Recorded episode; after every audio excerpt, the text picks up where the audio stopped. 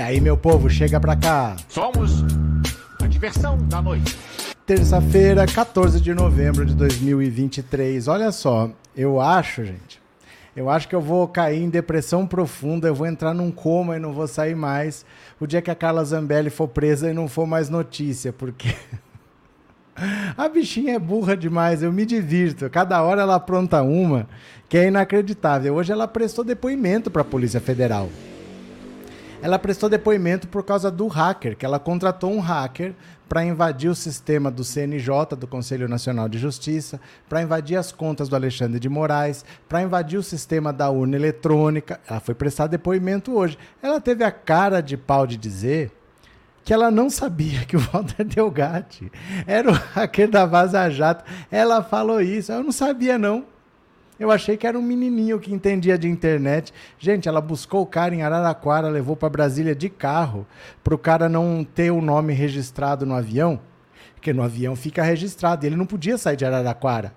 Ele estava de tornozeleira eletrônica. Ele não podia nem ter ido para lá.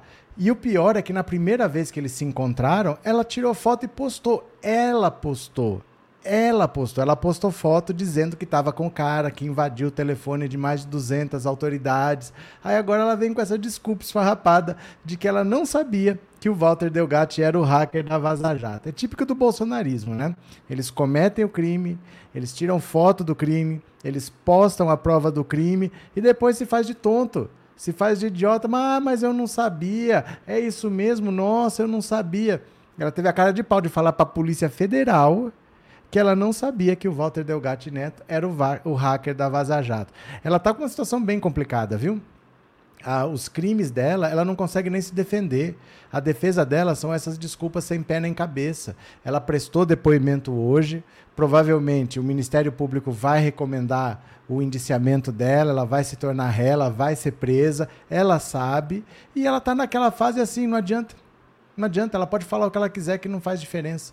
A situação dela é complicada. Ela precisava do Bolsonaro ter sido reeleito. Se o Bolsonaro tivesse sido reeleito, todo mundo que cometeu o crime estava de boa. O Bolsonaro não estava nem aí, ninguém ia ser investigado. Mas agora que não deu certo a, a, a reeleição, ela sabe que já foi. Então ela tá dando essas respostas malucas aí, nós vamos ver já já, tá? Deixa eu agradecer Lisete. Lisete, obrigado pelo super sticker, valeu de coração. E Márcia, obrigado pelo super sticker também, viu? Obrigado por ser membro do canal. Belezita. Vamos ler as notícias? Vamos ver? Eu vou compartilhar a tela aqui, ó. Venham comigo. Quem puder, mande o super chat, o super sticker logo no começo da live, porque quanto mais o YouTube vê interação, mais ele vai divulgando. Pode ser? Olha, tá um calor aqui que vocês não têm ideia, viu?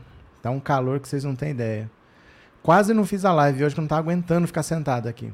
Zambelli diz à Polícia Federal que não sabia que o Walter Delgatti era o hacker da Vaza Jato. Vai vendo, ó. A deputada federal Carla Zambelli prestou depoimento à Polícia Federal nesta terça-feira no inquérito que investiga denúncias do hacker da Vaza Jato, como é conhecido Walter Delgatti. Na saída, a parlamentar afirmou que o contratou inicialmente e não sabia que Delgatti era o hacker que vazou conversas do ex-ministro Sérgio Moro e do procurador da Operação Lava Jato. Gente, o Sérgio Moro foi padrinho de casamento dela. Ela não sabia essas coisas que envolviam o Sérgio Moro. Quando eu o conheci, Não sabia que era hacker, nem ligava com a pessoa que ele é, o vermelho, disse referindo-se a um apelido de Delgatti. Quando o contratei para as redes sociais, na verdade, ele mandou uma proposta para mim dizendo que precisava trabalhar, cobrou 10 mil nessa proposta para poder ligar as redes sociais ao site. De acordo com a deputada, as conversas em torno dessa negociação foram entregues à PF. Ela estava com as redes sociais fora do ar, por determinação da justiça. Olha, Zambelli foi questionada se tinha conhecimento que Delgatti era mesmo hacker da Vaza Jato. Ela negou. No começo, não. Não me lembro. Foi no meio do processo. Acho que foi mais para o final do ano passado. Final do ano passado. Guarda essa informação. Final do ano passado. O hacker diz que foi contratado pela deputada para invadir o sistema do Conselho Nacional de Justiça e inserir dados falsos, entre eles um mandado de prisão falso contra o ministro do STF, Alexandre de Moraes. O Metrópolis teve acesso exclusivo aos comprovantes de pagamento feito pela equipe de Zambelli ao hacker. O documento traz uma lista de quatro transações via Pix de pessoas próximas à deputada. De acordo com a assessoria dela, o dinheiro repassado não teve relação com a invasão do CNJ. A PF já concluiu que as transferências, que totalizam R$ 10.500, foram feitas para pagar garrafas de uísque é tudo sem pé nem cabeça. Além disso, a PF não encontrou indícios de que Carla Zambelli soubesse dos ataques ao sistema do CNJ ou mesmo sobre as transações entre o seu assessor e Walter Delgatti. O assessor dela disse que contratou o hacker por conta própria com dinheiro dele porque queria impressionar a chefe. Olha, gente, que funcionário bacana. Walter Delgatti, em depoimento à CPMI do 8 de janeiro, disse que Zambelli prometeu a ele um emprego após uma eventual reeleição do então presidente Jair Bolsonaro. Ele também teria dito à PF que recebeu 40 mil reais de uma assessora dela pelo serviço e entregou um áudio que comprovaria a contratação. Mas a Carla Zambelli disse à PF que não sabia que o Walter Delgatti era o hacker da Vaza Jato. Gente, pelo amor de Deus, né? Assim. É, mas... é que só... Oh, meu Deus do céu. Dá uma olhada aqui. Ela disse que só descobriu quem era, ó. Acho que foi mais pro fim do ano passado. Não é isso que ela falou? Mas olha aqui. Eu quero imagens, eu quero imagens. Ó, Zambelli posta foto com Delgatti, certo? Olha a data. Aliás, ela mesma escreveu a data no texto, ó. Ela tirou essa foto com ele e ela postou isso aqui no Twitter, ó. 28 de julho. Ela disse que foi mais para o fim do ano. Não, 28 de julho, Village Inn, Ribeirão Preto e convenções com as malas na mão. O homem que hackeou 200 autoridades entre ministros do Executivo e do Judiciário brasileiro. Muita gente deve realmente ficar de cabelo em pé, os que têm, fazendo referência ao Alexandre de Moraes. Depois desse encontro fortuito, em breve novidades. Gente, isso aqui é de julho além da data da postagem, que a, a postagem em si já traz uma data, mas ela escreveu a data aqui, ó, 28 de julho. Opa, cliquei. Cliquei. Aqui, ó. Ó, ela mesmo colocou a data ali. Então, é inacreditável essas desculpas esfarrapadas que ela dá, mas é o que ela pode fazer, né? É o que ela pode fazer, porque ela não tem como dar desculpa, ela não tem como falar que não aconteceu o que ela pode fazer é falar qualquer coisa, porque a gadaiada acredita e fica por isso mesmo. Mas na justiça a situação dela é muito complicada. Ela, uh, o Walter Delgatti disse que o Bolsonaro prometeu um indulto para ele assumir a invasão, um, um, grampeamento do Moraes que eles queriam fazer. Lembra aquela história do Marcos Duval e do Daniel Silveira? Eles queriam grampear o Alexandre de Moraes e ele ia ser a pessoa que ia assumir, porque ele era o hacker da Vaza Jato, então a esquerda não podia atacar porque ele estava ligado a Vaza Jato e depois o Bolsonaro prometeu indultar. É uma história toda louca que ela não tem como se defender, né? Então deixa lá, vamos fazer o quê? Vamos ver. Ai, meu Deus do céu. Neuza, será que o Ivo deixou o like e passou por aí? E... Márcia, isso só pode ser deboche. Desqualificação das investigações só pode. Patrícia, tipo assim, se colar, colou. Não dá para acreditar as coisas que ela faz, porque ela tá tratando da liberdade dela, né? Ela está tratando da liberdade dela, mas vamos lá. É, José Norberto, em 2018 eu votei na Joyce Hasselman porque ela é bonita, mas hoje não votaria para o Bolsonaro. Love is in the air. O que, que foi essa declaração? Love is in the air. Guilherme, é, boas. Ao que parece, o inquérito da Covid será reaberto. Mais um de vários. Não existe inquérito da Covid. Nenhum inquérito foi aberto. O que houve uma CPMI, uma CPI. Essa CPI gerou um relatório. Esse relatório foi entregue para Augusto Aras, que não fez nada. Ele nem abriu investigação. Não tem inquérito para ser reaberto.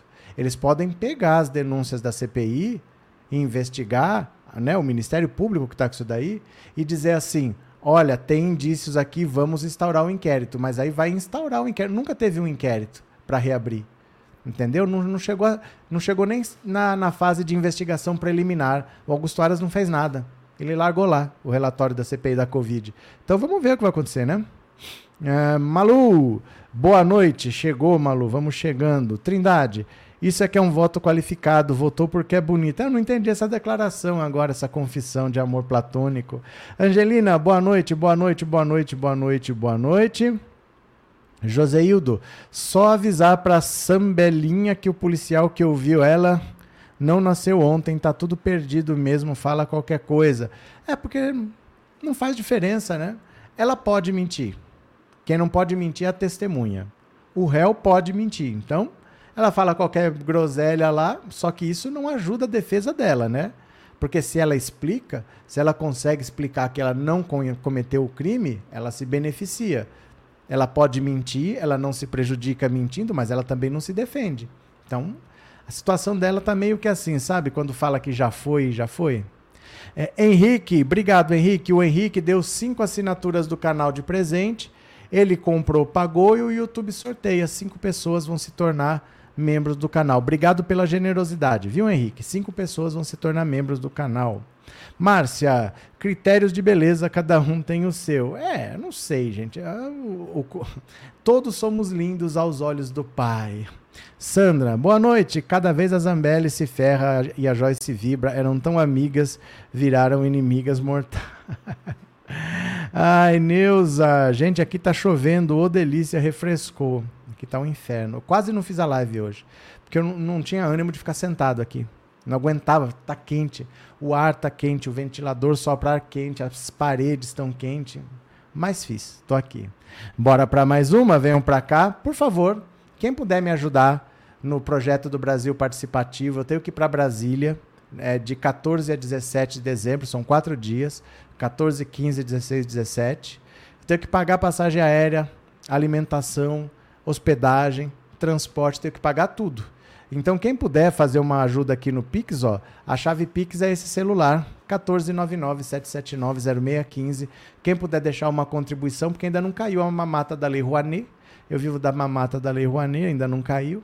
Viu? Quem puder colaborar, bora. Vamos para mais uma? Bora para mais uma? Olha aqui, ó. É, aqui. Escolha de Lula para PGR afunila entre dois nomes. O que se diz é que sai essa semana, viu? Sai essa semana a escolha do Lula, vamos ver. Depois de uma nova rodada de conversas com novas opções para comandar a PGR, o presidente Lula sinalizou aliados que cogita escolher um dos primeiros nomes que lhe foi apresentado. Em conversas com integrantes do governo e membros do judiciário, o petista mostrou que hoje se divide entre dois subprocuradores, Antônio Carlos Bigonha e Paulo Gonet os primeiros nomes com quem se reuniu quando iniciou as conversas sobre a PGR. Bigonha tem apoio de uma ala do PT e de nomes do Ministério Público Federal ligados a Lula. Gonê é avalizado pelos ministros Xandão e Gilmar Mendes. Um dos fatores que fez é, que o governo Lula leva em conta é escolher um nome que passaria sem custo político junto ao Senado, já que o indicado precisa ser aprovado pela Casa. Nesta segunda-feira, Lula teve uma reunião com o presidente do Senado, Rodrigo Pacheco, e um dos temas que estava no cenário era esse. Nos bastidores, Pacheco tem dito que não vê resistência para nenhum dos cotados. Nos últimos dias, Lula teve reuniões com subprocuradores Aurélio Rios e Luiz Augusto Santos Lima. Membros do governo afirmam que o presidente não se empolgou com nenhuma das opções e voltou aos nomes que lhe foram levados inicialmente. Interlocutores afirmam que a escolha de Lula hoje é guiada pelos padrinhos de cada candidato. Os integrantes do governo, no entanto, têm evitado se comprometer diretamente com qualquer cotado para o comando da PGR, pois avaliam que qualquer nome indicado será uma aposta. Então, o Lula está naqueles dois nomes iniciais, o Bigonha e o Gonê, e a indicação deve sair essa semana. O Lula vai bater o martelo porque é do jeito que é, né? Ele não achou a opção que ele queria, ele tem que procurar lá dentro do Ministério Público, ele não achou nada que fosse assim, que empolgasse, ele vai ter que escolher entre esses dois aí e vai indicar essa semana. Vamos ver o que, que, ele, que, que ele tem para nós, né? É, Henrique, aqui no Amazonas dizemos em situações como a da Zambelli que barco perdido então vai bem carregado. Abraço, Henrique, obrigado, viu? Obrigado pelo super chat, obrigado pelas palavras. Regina, obrigado pelo super sticker, valeu, obrigado, Regina, obrigado pelo super sticker. Voltemos para cá. Opa, é, Facebook, quem será que é que não aparece o nome? Essa deputada é muito cara de qualquer pessoa. Conhece o Degar. Ai, ai, ai, eu dou risada com a Zambelli, viu? Patrícia, boa noite, Neuza. Em que estado choveu? Choveu no estado líquido. Costuma chover no estado líquido. José da Graça, ó, José da Graça, vai reclamar do Lira, quer ver? Tá todo bravo na jovem Pan dizendo que o STF vai fazer a maior loucura prendendo o genocida, diz que o país inteiro vai parar. Quem? Quem tá falando isso? Eu não sei, gente. Vocês ficam vendo o bolsonarista falar e vem me contar por que exatamente. Só para saber, assim. Que prazer é esse de ver bolsonarista falar bobagem e vir contar para mim. Larga lá, deixa, deixa latir. Ó, deixa eu mostrar aqui para vocês. Vocês ainda não entenderam uma coisa, ó. A atitude é essa aqui, ó. Me segue aí no Instagram, coloque seu celular nesse código QR, coloque esse celular aí, tá? Para você já me seguir no Instagram se você não segue. Deixa eu mostrar aqui para você. Ó. Você tem que ter essa atitude aqui com gadinhos. Quer ver? Ó, você tem que ter essa atitude com gadinhos. Está aqui o Instagram. É assim que você deve se comportar. Olha.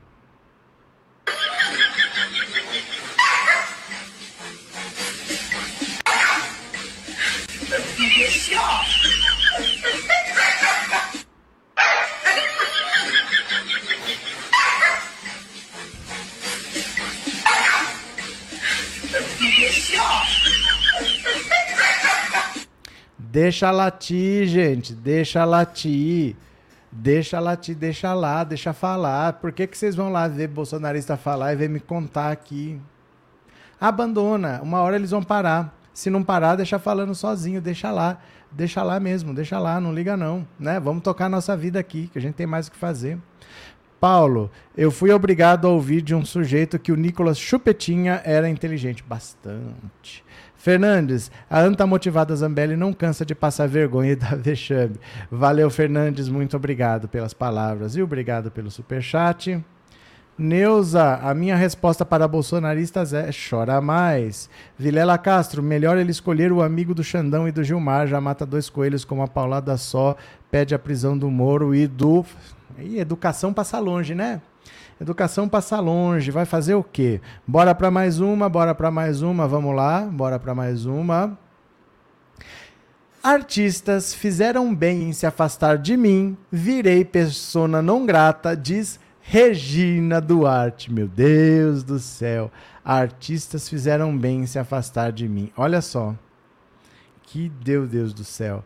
Regina Duarte acaba de autografar com canetão preto uma bandeira do Brasil um coraçãozinho no lugar no Pingo no I de seu primeiro nome, como fez nas mais de 200 obras que decidiu mostrar em sua estreia como artista plástica, depois de décadas de estrelato na televisão e o que chama de um breve passeio por Brasília, quando assumiu a gestão da cultura a serviço do governo Bolsonaro. Dizem que a gente não deve escrever na bandeira. Isso eu aprendi no primário, diz a atriz a uma das fãs, mulheres eufóricas que a rodeavam numa loja de molduras no bairro de Moema, zona sul paulistana. Desde que sua mostra com folhas secas coladas sobre papelão abriu as portas na Aqua Art, a ex-namoradinha do Brasil tem batido ponto todo sábado na molduraria para receber órfãos de suas Helenas no horário nobre e saudosos do ex-presidente. Olha isso, gente. Ela diz ao novo séquito, fração milimétrica da população que antes havia na tela da Globo com 100% de audiência, como ela lembra, que gosta de verde e amarelo, de amarelo, mas também do verde. O que ela leva às suas novas criações, no entanto, é o marrom, a folha ressequida, morta, uma metáfora para o momento pessoal que ela diz estar vivendo ao, ver, ao se ver enrugando, envelhecendo, perdendo a seiva. Nossa Senhora. Nossa, ela está se comparando a uma folha seca. Metafórico ou não, o fim de Regina Duarte como nome incontornável da cultura pop do país, marco central de clássicos como Selva de Pedra, da feminista Malu Mulher, de rock santeiro, Vale Tudo, Rainha da Sucata e dramalhões como Por Amor, coincide com a inelegibilidade de Bolsonaro. Diante do fim do governo do capitão reformado e de uma nova ascensão de Lula ao poder, Duarte lembra a campanha que fez para José Serra em 2002 e diz ainda sentir medo do petista de volta ao Alvorada. Um medo cada vez maior e ponto final. Aí um bom psicólogo acho que resolve, né? Ou um psiquiatra. Esse, aliás, parece ser o único medo da atriz que agora tenta se reposicionar como atrizinha do Brasil, a artistinha do Brasil, assim no diminutivo como um dia foi a namoradinha da nação no auge da ditadura militar. Fora isso, ela diz estar em paz com o fato de ser defenestrada, nas palavras dela, pelo ex-presidente e pela classe artística como um todo. Fizeram muito bem em se afastar de mim, porque eu passei a ser uma persona não grata, uma pessoa que não agrega. Quem acha que Regina Duarte pode agregar alguma coisa são os bolsonaristas que estão contigo. Não tenho nenhum ressentimento com isso. Acho que é um direito, mas tem uma confusão aí. Muitas vezes eu fui defenestrada por algumas pessoas porque elas não gostam do Bolsonaro. E eu não posso gostar? Elas querem me impedir de ser bolsonarista? É essa a ideia? Não é um tanto ditatorial? Essa é a pergunta que fica no ar. Vai ficar no ar que eu não vou perder meu tempo respondendo você. Muitas outras também ficam. Duarte abandonou uma carreira de estabilidade como pilar do show business brasileiro, rosto e voz inconfundíveis da teledramaturgia nacional, para embarcar num experimento fracassado de gestão cultural num governo avesso à arte. Não espanta que ela se lembre com precisão de que passou 74 dias no cargo e fez as malas às pressas no 14º dia que passou em Brasília, tentando se firmar como chefe de algo que o governo da época tentava implodir. Ela não vê as coisas dessa forma, só diz que estava dando todo o sangue até entender que a capital federal ensinava outras lições diferentes daquela que aprendeu na escola, de não profanar a bandeira nacional. Duarte diz que foi sob o céu de Brasília que aprendeu a se tornar paranoica, um sentimento na visão dela necessário à sobrevivência em determinados ambientes você começa a perceber que a paranoia é um sentimento indispensável. Meu Deus do céu. Você precisa ser paranoico. É uma coisa dolorosa. Não sei se eu aprendi, mas eu fiquei melhor do que eu era. Eu tomo todos os, eu tomo outros cuidados hoje em dia rodeada das plantas mortas que ela resgatou das calçadas de Moema e transformou em quadros que entende como autorretratos, Regina Duarte conta Nessa entrevista, como foi sua saída do governo Bolsonaro, descreve a admiração profunda que ainda nutre pelo ex-presidente. A admiração profunda que ainda nutre pelo ex-presidente e fala sobre sua vontade de fazer novelas evangélicas na Record. Pronto. Agora oficialmente acabou. Agora oficialmente é o fim da linha. Distante do que vê como uma TV Globo que encarnou os anseios de uma parcela da população afeita à gritaria. Bom, Resumindo, foi defenestrada, quer dizer, foi jogada pela janela pelo Bolsonaro, mas ainda tem uma grande admiração por ele. O sonho dela agora é fazer novela na Record. Que beleza, hein? Que final de carreira, que final de vida. Isso é o bolsonarismo. É essa coisa medíocre que é apaixonada pelo Bolsonaro, não importa que a vida toda seja um grande erro. Ela transformou a carreira dela num grande erro, mas ela tá certa. Eu vou lá fazer novela bíblica na Record, mas eu continuo amando o Bolsonaro. Que beleza, não? Que beleza. É, Anne, agora que a doida se deu conta antes tarde do que nunca. Se deu conta nada. Guia Martins, tomei ranço dessa senhora Regina Duarte. TecBR está dizendo que velho não tem qualidade, aprecia a Aparência não é tudo. Gabriel, boa noite, Márcia Chachá. Que triste fim desse, desse ser humano. Denísia, esse Gonê passou pano para o Bozo inelegível. Por que não o procurador Aurélio, que já que dizem que é mais progressista, mas a esquerda não entende? Tem que perguntar para o Lula, Denísia. Ele que entrevistou as pessoas, entendeu? Ele tem os motivos dele. Garanto para você que tonto o Lula não é. Motivo tem. Ele já poderia ter escolhido desde o dia 26 de setembro. E ele está procurando qualquer um de nós que fale, ah, fulano é bom, nós não conhecemos a pessoa, nós estamos falando do que nós ouvimos falar e, e, e, achando que a gente sabe mais que o Lula. Então não é por aí também. Nós estamos falando de quem nós não sabemos e dizendo que o Lula que conversou com as pessoas é que está errado. Será que é isso mesmo? A gente que não conversou sabe mais do que o Lula que conversou? Eu não sei, eu não conheço esses caras aí. Mas o Lula conversou com eles e tá nessa, né? Minier, nossa triste, todos que se envolvem com o Bozo dá nisso, verdade. Tânia Maria, Bozo nem lembra dessa anta Regina Duarte, a descartou sem dona em piedade. Moura, por isso não respondo mais gado, eles amam a rejeição. Quem mais está por aqui? Joseildo. Ainda bem que tem a Record para os refugos. Nossa, mas a Record não está chamando ninguém, é ela que está se oferecendo. A Record não está chamando ninguém, é ela que está se oferecendo. Esse é o fim da carreira mais deprimente que eu já vi. Ela está se oferecendo para fazer novela bíblica na Record. Bora para mais uma, venham aqui comigo, ó, bora para mais uma. Júlia Zanata foi reembolsada pela Câmara por hospedagem no final de semana do casamento da colega. Olha que beleza aqui, ó. A Caroline de Tone se casando. A Júlia Zanata, com essa cara quadrada dela aqui, ó, foi lá pro casamento e pediu reembolso para a Câmara. Disse que estava trabalhando, que beleza.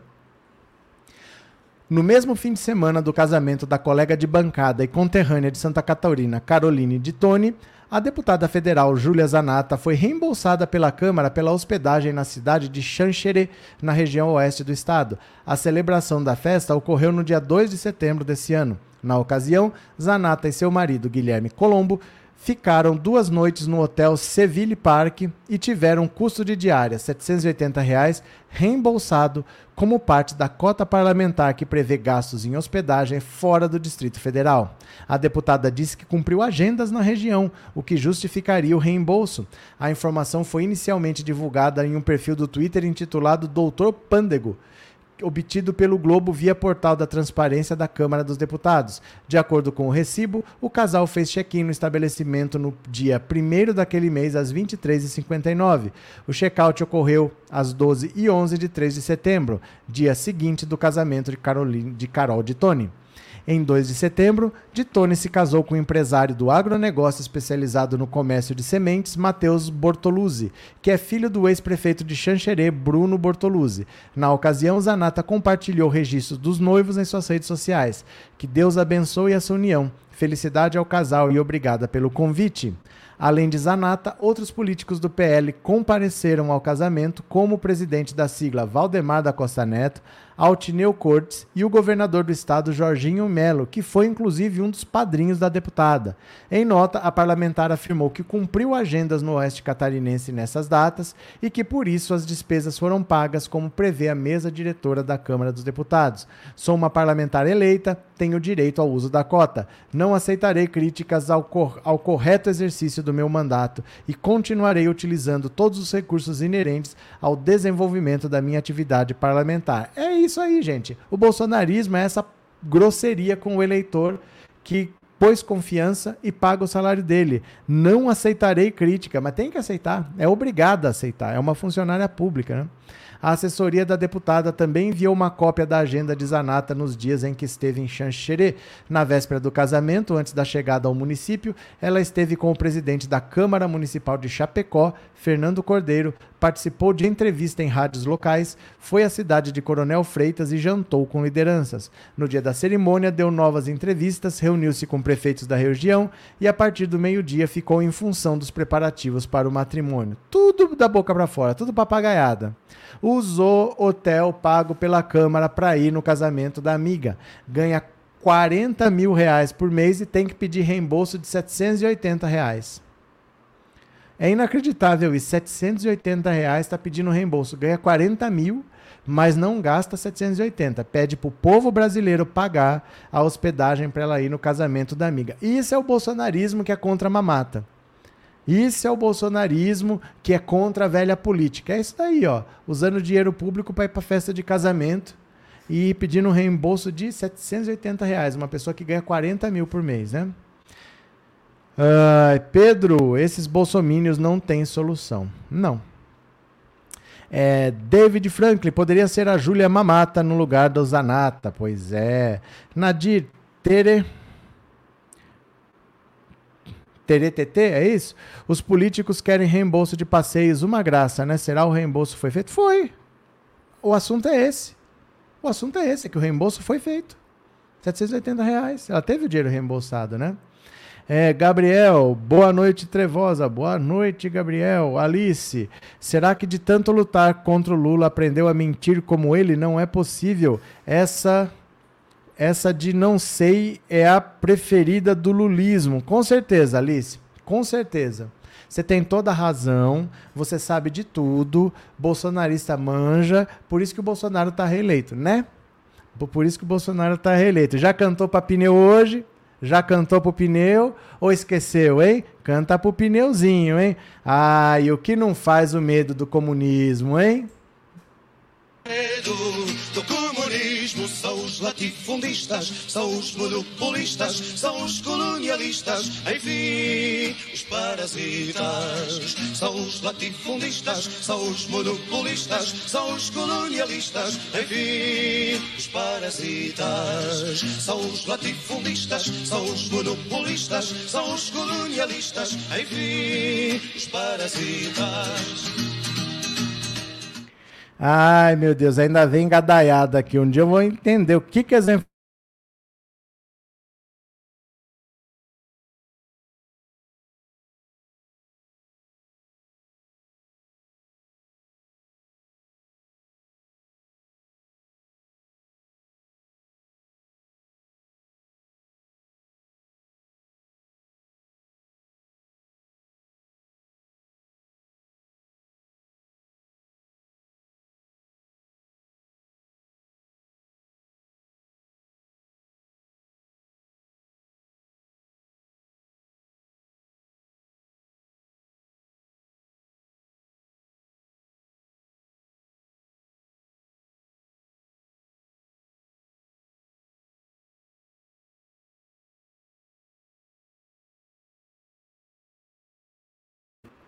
Ué, por que será que saiu o som? Por que será que saiu o som? Não entendi. Tava silenciado mesmo o microfone. Que pena. Não sei o que aconteceu, que ficou sem som, mas já voltou. Estamos aí. Agora tenho, não, não, adianta eu ler que só vai ter sem som, sem som, sem som. Vamos lá ler outra notícia aqui. Bora, vem comigo, bora, vem comigo. Vamos ler mais uma. Até amanhã agora vai ficar sem som, sem som, sem som. Olha, bolsonaristas chamam para mega manifestação no dia 15. As duas anteriores fracassaram.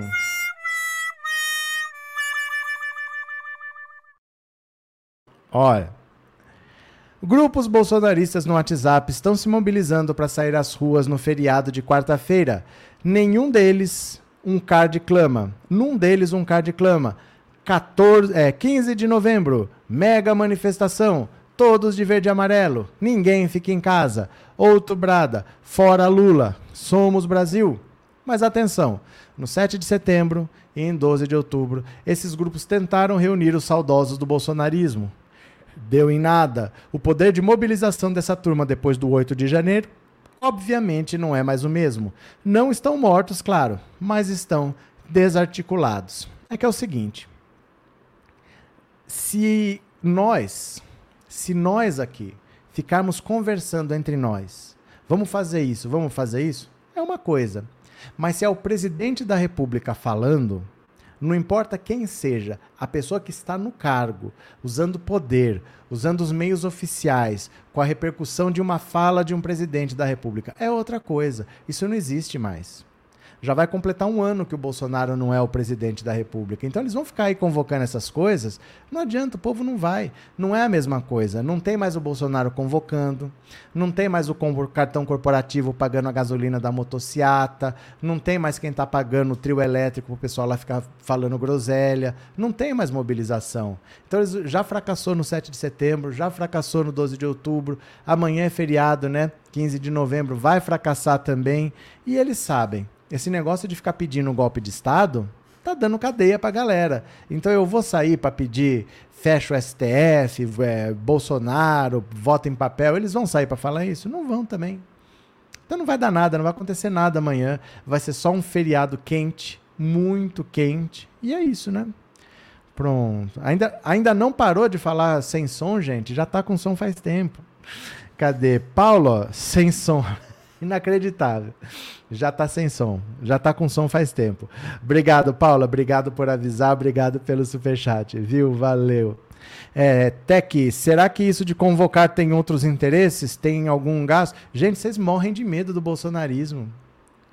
Vocês sempre acham que vai acontecer alguma coisa. Não vai acontecer nada. É gente tentando fazer alguma coisa sem perceber que o governo Bolsonaro acabou. É só isso. É difícil a gente acreditar que é só uma besteira. É só uma besteira.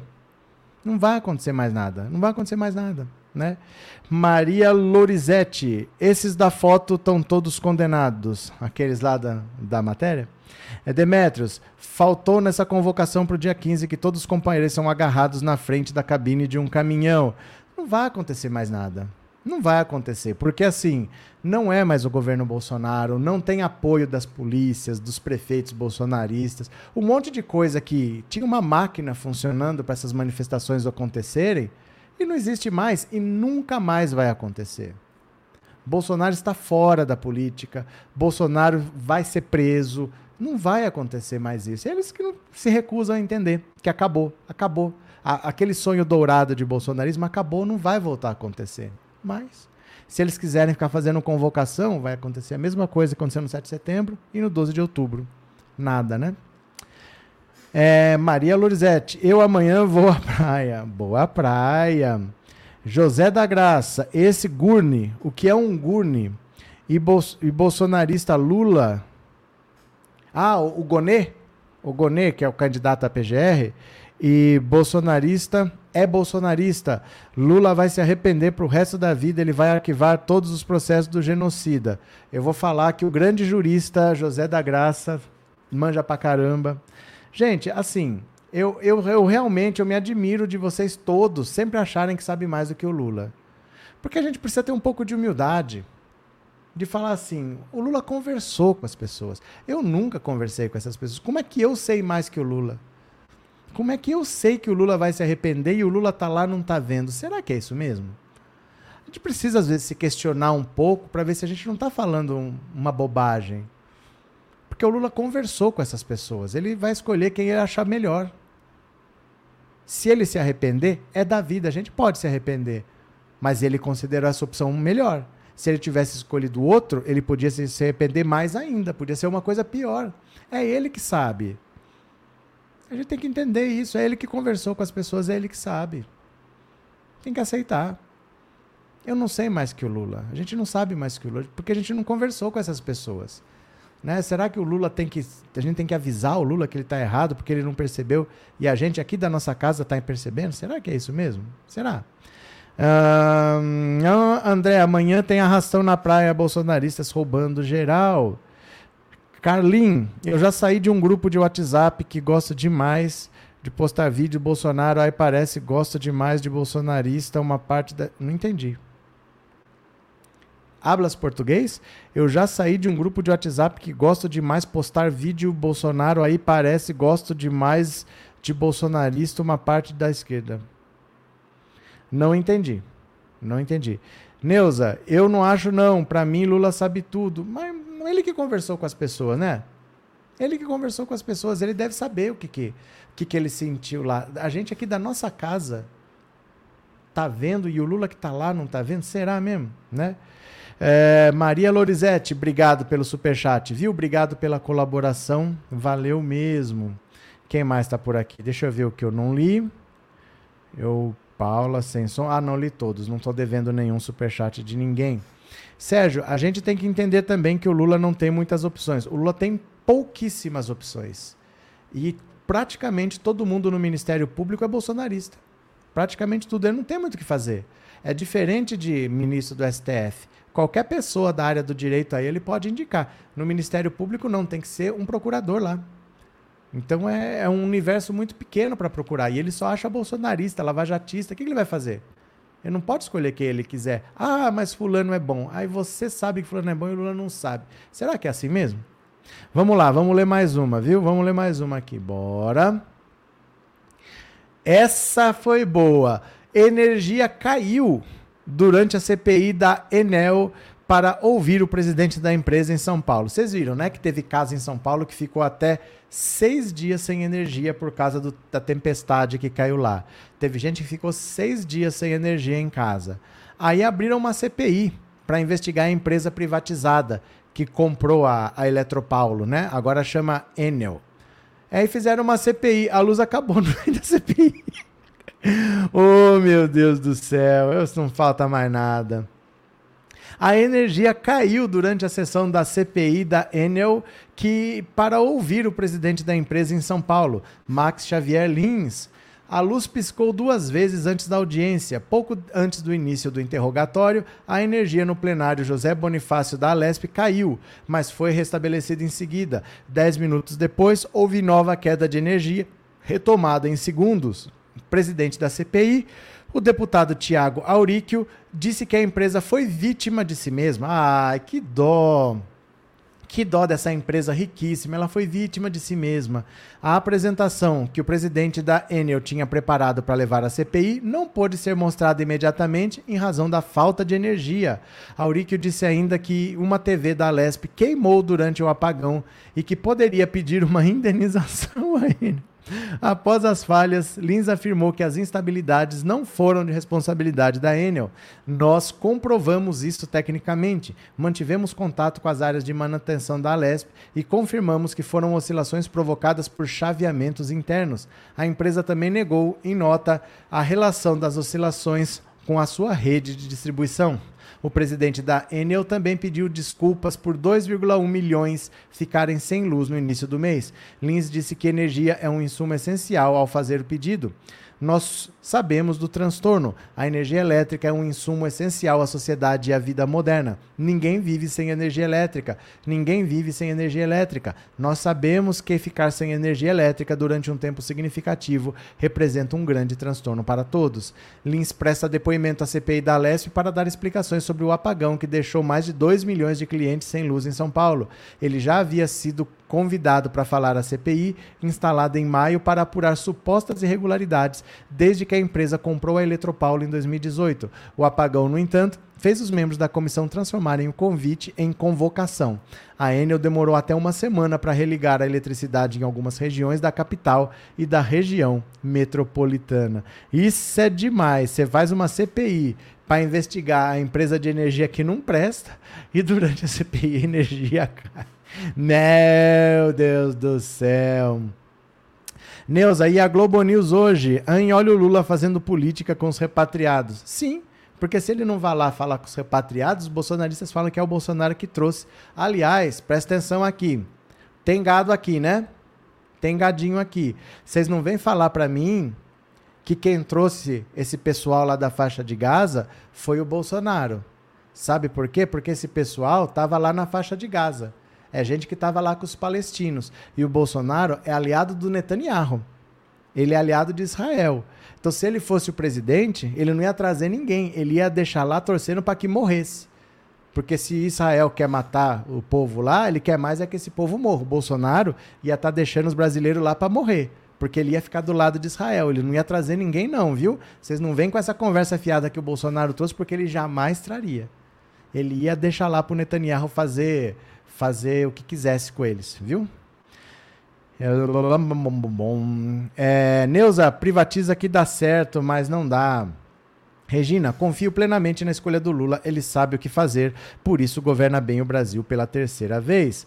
TecBR, quem tem dinheiro sempre se vitimiza. Israel, ó, por falar em Israel, É, ele, ela não abandonou a carreira na TV ou no teatro, já estava encostada faz muito tempo. Carlos Guerra, os patriotários ficam de quatro para os Estados Unidos e usam a bandeira americana. Agora eles estão usando a bandeira de Israel. A nossa bandeira não é de outro país. Pronto. Quem mais está por aqui? Mônica, foi o Mico, foi o Micaço. É, Patrícia, tem gadinho louco. Eu dou a risada do gadinho. Joseildo, isso foi para mostrar para o presidente que ama porcaria. Essa Enel foi expulsa de Goiás, essa empresa. Pronto. Dal, deve ter sido de propósito para eles saberem como é ficar no escuro. Antônio Epifânio, Lula é antigão. A demora tem seu objetivo. Sabe ele no passado que passou com esse PGR, um pouco de paciência e Lula indica para o MPF o melhor. Não, o Lula sempre falou: quem tem tempo não tem pressa. Ele não tem prazo, ele não tem uma data limite. Ele indica quando ele quiser. Então, por que pressa? Quem tem tempo não tem pressa. As pessoas é que têm pressa, né? É, Rita, Lula já escolheu o PGR? Vai escolher essa semana, provavelmente. Quem mais? Eu não tenho estômago para a Globo News. Ah, eu assisto, eu não assisto também. Tanto faz, viu? Bora para mais uma, meu povo, bora para mais uma. Opa, compartilha, compartilha. Bora, venham aqui comigo, olha. Se Milley for eleito, o Brasil fará diplomacia fora do nível presidencial. O que, que quer dizer isso? Mais ou menos o que acontecia no governo Bolsonaro. O presidente era o Alberto Fernandes de esquerda, o Bolsonaro não queria conversar com ele. Mas o Brasil não abandonou a Argentina, nem a Argentina abandonou o Brasil, porque nos outros níveis ministro conversava, o Itamaraty conversava, eles, eles conversavam lá por baixo, mesmo que os presidentes não se falassem. Se o Lula for presidente do Brasil e o Milei presidente da Argentina, vai ser isso, mesmo que eles não se falem, lá para baixo vai tudo continuar normalmente, viu? É azar do Milei, esse tonto aí. Se o canino telepata Javier Milei for eleito presidente da Argentina no próximo domingo e mantiver a ameaça de não ter relação com Lula, o Itamaraty vai apostar na agenda diplomática fora do nível presidencial, tal como ocorreu durante os anos Bolsonaro. Brasil e Argentina têm uma série de acordos de cooperação federal, como na área de defesa, que independem da relação entre os presidentes. A propósito, muita gente considera no Itamaraty que Milei, se eleito, não dura um ano no cargo. Olha, isso aqui basicamente é o seguinte: a Argentina tem uma economia que não é muito grande. O maior parceiro comercial da Argentina é o Brasil. Para comprar, o maior parceiro é a China. Então ela compra muito da China. Comprava do Brasil, agora compra mais da China que do Brasil. Mas para vender os produtos dela, a Argentina tem o mesmo problema do Brasil. Brasil e Argentina não tem uma indústria de ponta para concorrer no mercado global. O que a gente faz aqui, a gente consegue vender entre nós mesmos aqui. Não tem esses produtos assim para competir com a Samsung, para competir com grandes empresas internacionais. Não. A gente concorre aqui mesmo. Então a Argentina vende basicamente para o Brasil. Se o Milley inventar de atrapalhar os negócios entre Brasil e Argentina, ele não dura um ano mesmo ele não dura um ano mesmo. Porque a Argentina depende disso. A indústria da Argentina depende de vender para o Brasil. E o Brasil também depende de vender muito na América do Sul aqui. Então, achar que por palhaçada ele vai gerar mais desemprego na Argentina, ele não dura um ano. Agora, olha aqui, ó. Se o canino telepata Javier Milei, sabe por que ele está falando isso aqui? Porque o Javier Milei, esse ser estranho aqui, ele tinha um cachorro que morreu. Só que esse cachorro que morreu, ele disse que mandou clonar. Então hoje ele tem um cachorro que, que é um clone do cachorro que morreu. Fez lá no laboratório, conseguiu fazer um clone. Mas ele disse que até hoje ele conversa telepaticamente com o cachorro que morreu. É esse o cara que quer ser presidente da Argentina. O cara que diz que conversa até hoje com o cachorro que morreu, mas retirou umas células do cachorro que morreu e fez um clone e o cachorro dele hoje é um clone do cachorro que morreu. Vocês acham, gente, que isso aqui gira bem? Você acha que um cara desse gira bem? Fala a verdade. Independente de política, você acha que um cara desse gira bem? Tem as ideias certas na cabeça? Ai, meu Deus do céu. Dida, Bolsonaro deixou os brasileiros no Brasil morrerem sem oxigênio. Verdade.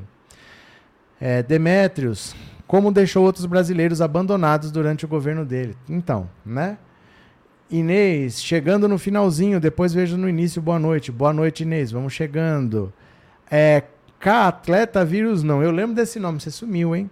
Bolsonaro até tentou negociar com o chanceler de Israel para não liberar os brasileiros, seria moeda de troca. É que não tem como ele fazer isso. Porque não depende só dele, assim. Não é uma coisa que um, o Israel vai botar obstáculo, vai liberar sozinho. É uma articulação internacional grande, né? Porque tem que sair de Israel, tem que passar pelo Egito tal. É uma coisa complicada, não é uma coisa que eu converso aqui e resolvi, é uma coisa que envolve presidentes mesmo, envolve um acordo institucional de países. Não é uma coisa de pessoa para pessoa, ah, vou conversar com o embaixador para ver o que eu consigo. Não é na base da camaradagem, né? É, Mini, é verdade, se Bolsonaro for, iam ficar tudo lá na guerra. Ia, você acha? Ele ia ficar do lado do Netanyahu com a bandeira de Israel aqui, ó. E se tivesse brasileiro do lado palestino, na faixa de Gaza, ele queria que morresse. Ele não ia trazer nenhum, não, né? Uh, Carlos, coisa de filme de comédia pastelão, essa energia ter caído na CPI. Vamos fazer o quê, né? Ana Cristina, direita e seus espantalhos, caricaturas e folclores. Parece o, o, o livro do do Edir Macedo, né? Orixás, caboclos e guias, né? Espantalhos, criaturas e folclores. Rita, o povo argentino deve estar apavorado para escolher um vuduzão tipo Milley. Ué, no Brasil escolheram o Bolsonaro, gente. A gente não pode falar nada, não. No Brasil escolheram o Bolsonaro. Não podemos nem falar nada. Paulo, conversa com o cachorro, aqui chamamos de biriteiro. Neuza, eu converso com meu gato e ele responde, mete as unhas em mim. Toma cuidado, viu, com esses bichos que estão respondendo por aí. Ana, boa noite, boa noite. Moura, para o Lula foi difícil, imagina para um tri inelegível. É, Carlos Guerra, amanhã não vai compensar ir para frente do quartel vender espetinhos para os patriotários, eles não podem sair de casa. Não ter nada amanhã. E vai estar tá um sol também de rachar. Minier, os empresários não vão aceitar os planos do Milley. Ele não consegue pôr em prática. E se ele for eleito, ele não consegue pôr em prática essas coisas que ele quer. Acabar com o Banco Central, privatizar a saúde, privatizar a educação, colocar o dólar. Ele não consegue. Não, é, não basta querer. É igual no Brasil, o Lula consegue tudo que ele quer. Ele depende da Câmara, depende do Senado, depende de um monte de coisa, né? Do Camo, Milley é uma mistura de velho da van com o peruquento do Guga Chakra. É verdade. Maria Helena, boa noite, vamos chegando. Tá cedo, hein, Maria Helena? Que vergonha nessa cara. Felipe, salve, já estou seguindo o seu Insta. Eu acho bom, hein? Senão será duramente repreendido. Ana Cristina, virem-se por meios próprios. É, o Jair Bozo, ele falou para sair da Ucrânia. As pessoas da Ucrânia, ele falou, cada um vai ter que sair por meios próprios. E da China, ele disse que não era obrigação dele buscar. Na China, quando começou a Covid, porque era o começo. Não estava nem no Brasil ainda, mas estava aquele negócio, né? A China estava fechando, ia ter quarentena. Ele largou os brasileiros lá. É, Alvari, será que o Milley tem uma Damares ou uma Zambelli lá também? Ah, deve ter. Esse povo nunca. Se ele fosse uma pessoa sozinha, ele não chegava onde ele chegou. Sempre tem um monte de gente em volta, porque ninguém faz nada sozinho, né? Hum, Antônio, o ex-desgoverno jogou os otários nessa prisão e ele fugiu para os Estados Unidos vender joias, joias roubadas, né? É, Minier ultimamente só aparecem candidatos um mais louco que o outro. É, Carlos Guerra, eu acho que a Argentina merece o Milley eles precisam experimentar um pouco do que os brasileiros passaram. Sei. O que, que se ganha com isso? Né? O que, que se ganha com isso? Eu vou dizer o seguinte, eu vou pedir um apoio para vocês, porque eu tenho que ir para Brasília em dezembro, nós já estamos no meio de novembro. Eu tenho que comprar passagem, reservar hotel, lá eu tenho que pagar alimentação, tenho que pagar os deslocamentos. Então, quem puder me ajudar, vou lá na conferência do Brasil Participativo. São quatro dias. Quem puder colaborar com o Pix, a chave Pix é esse celular que está aqui na tela, tá? É o 14997790615. Se você puder colaborar, se você puder contribuir, por favor, faz uma doação lá de no mínimo 4 trilhões de reais, porque ainda não caiu a mamata da Lei Rouanet, mas você ajuda aqui por esse Pix, tá bom?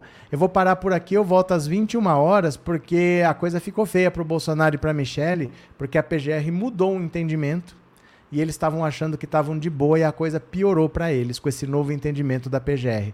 Daqui a pouco eu explico para vocês, tá bom?